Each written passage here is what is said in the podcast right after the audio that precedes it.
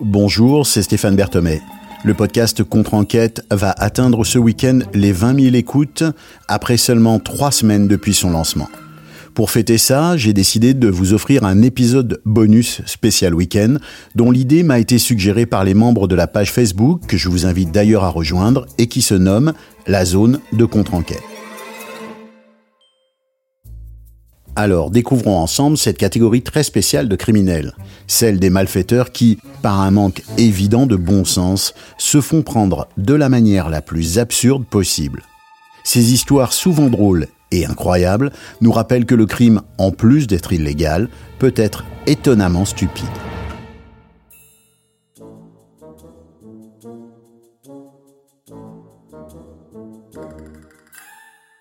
Commençons avec Mohamed Hassan, le taliban trop confiant. L'histoire de Mohamed Hassan est un parfait exemple de ce qu'on pourrait qualifier de comportement très étrange. Souvenez-vous de la chanson de Joe Dassin sur les Dalton qui étaient si stupides qu'ils se livrèrent eux-mêmes pour toucher la prime. Eh bien, c'est ce qu'a fait ce taliban qui s'est présenté avec son avis de recherche à un point de contrôle en Afghanistan. Dans une démarche qui défie toute logique, Hassan s'est présenté pour réclamer la récompense promise pour sa capture. On se demande évidemment ce qui a pu lui traverser l'esprit. Peut-être a-t-il cru que les autorités allaient réellement honorer leur offre en remerciant le criminel de s'être livré lui-même. En tout cas, quelle que soit son idée de départ, cette idée insolite et cette audace un peu démesurée ont conduit tout simplement à son arrestation.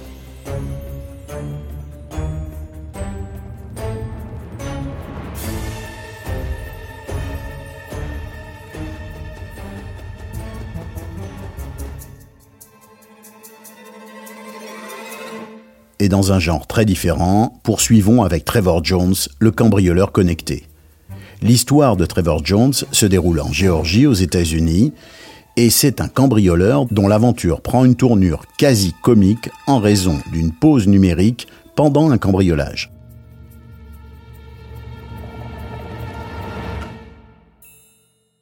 En plein milieu de son méfait, Jones a eu le temps et l'envie irrésistible de se connecter à son compte Facebook.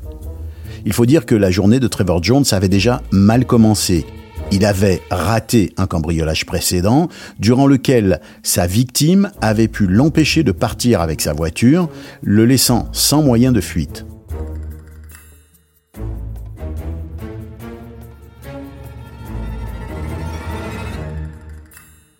Il avait aussi d'ailleurs laissé son portefeuille aux mains de cette victime, et après avoir traversé un étang, trempé et probablement épuisé, il s'était lancé dans un autre cambriolage dans une nouvelle maison où il a eu l'idée de se connecter à sa page Facebook.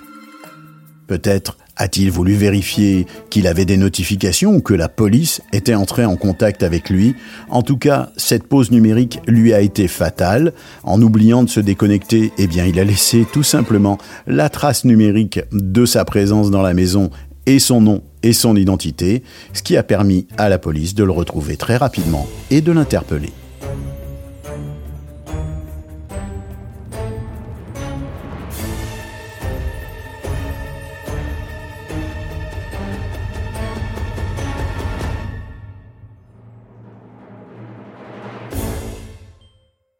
Poursuivons avec l'entreprise audacieuse de Shaquille McKinney. Dans le monde des affaires, l'initiative est souvent la clé du succès. Cependant, pour Shaquille McKinney, qui est un jeune entrepreneur de 14 ans en Floride, eh bien son zèle entrepreneurial a pris une tournure un peu illégale. Il avait l'ambition de se lancer dans sa propre affaire et il a tout simplement commencé une campagne de démarchage téléphonique dans sa région. Son offre n'était pas du tout une arnaque, il avait un produit à vendre, sauf que ce produit, eh bien c'était de la drogue.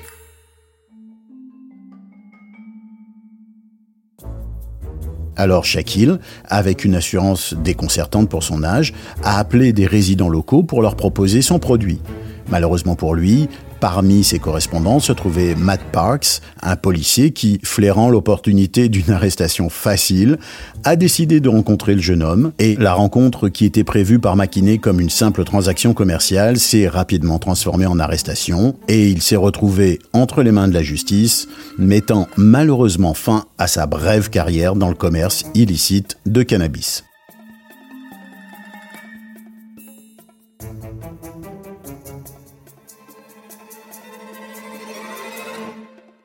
Cette histoire illustre quand même l'audace un peu insensée de certains criminels en herbe, mais souligne aussi la fine ligne entre l'entrepreneuriat audacieux et les activités illégales.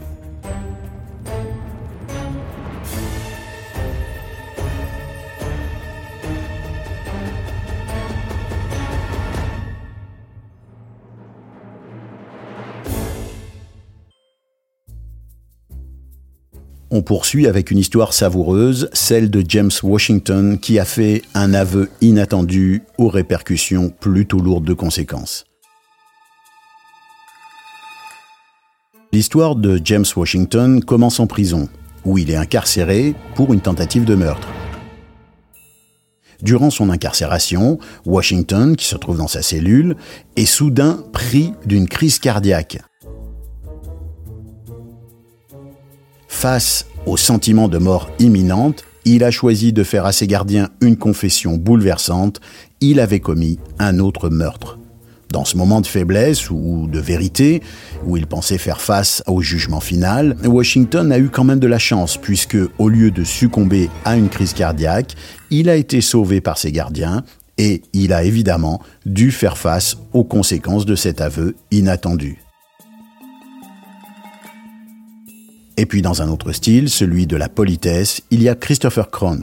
Christopher Krohn est l'illustration parfaite du fait qu'un simple acte de politesse peut mener à des conséquences très inattendues. Krohn, qui voulait célébrer son anniversaire, avait décidé de cambrioler un bar voisin dans l'intention de voler une bouteille de Grand Marnier. Ce choix déjà discutable a été suivi d'une série d'erreurs qui ont transformé son cambriolage en une situation assez burlesque.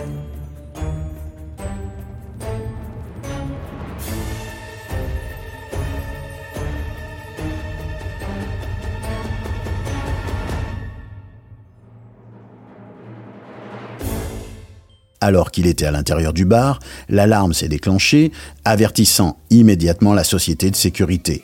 Dans un geste surprenant qui trahit ou un excès de confiance ou un excès de bêtise, Kron a répondu au téléphone lorsque la société de sécurité a appelé pour vérifier la situation.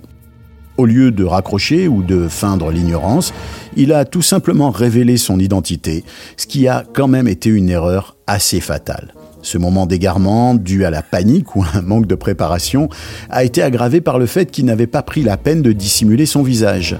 Ainsi, quand les forces de l'ordre sont arrivées sur les lieux, elles avaient déjà le nom de Kron et elles ont eu en bonus les images de vidéosurveillance où on le voit répondre au téléphone.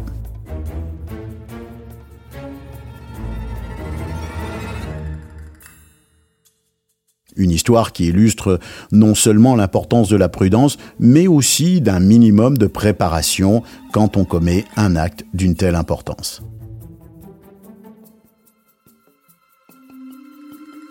Finissons avec Denis Hawkins, le braqueur mal déguisé. Cette histoire est un exemple fascinant de la manière dont un plan mal conçu et un déguisement mal exécuté peuvent mener à un échec retentissant. Dans une tentative audacieuse et très maladroite de braquer une banque, Hawkins a eu l'idée peu orthodoxe de se déguiser en femme.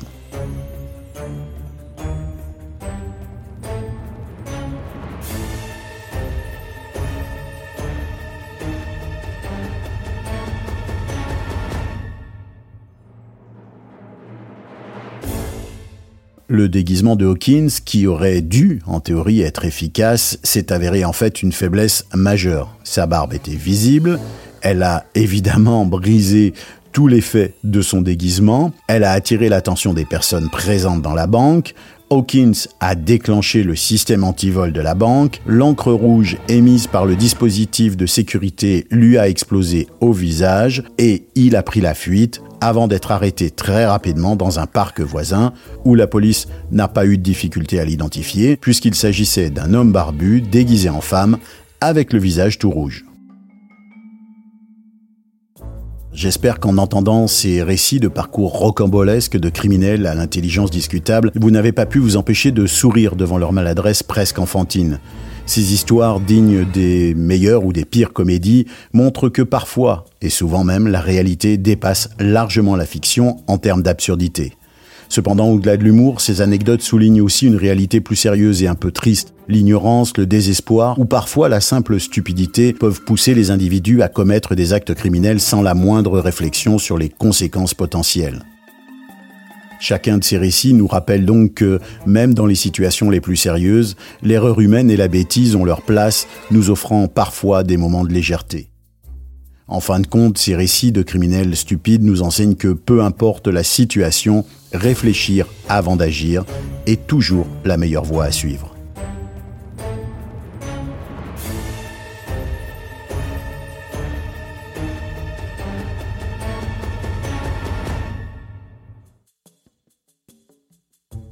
C'était le bonus Les criminels les plus stupides du podcast Contre-enquête. Je vous dis à jeudi prochain et surtout n'oubliez pas de vous abonner au podcast sur Apple Podcast ou Spotify pour ne rien manquer des prochains épisodes. À très bientôt.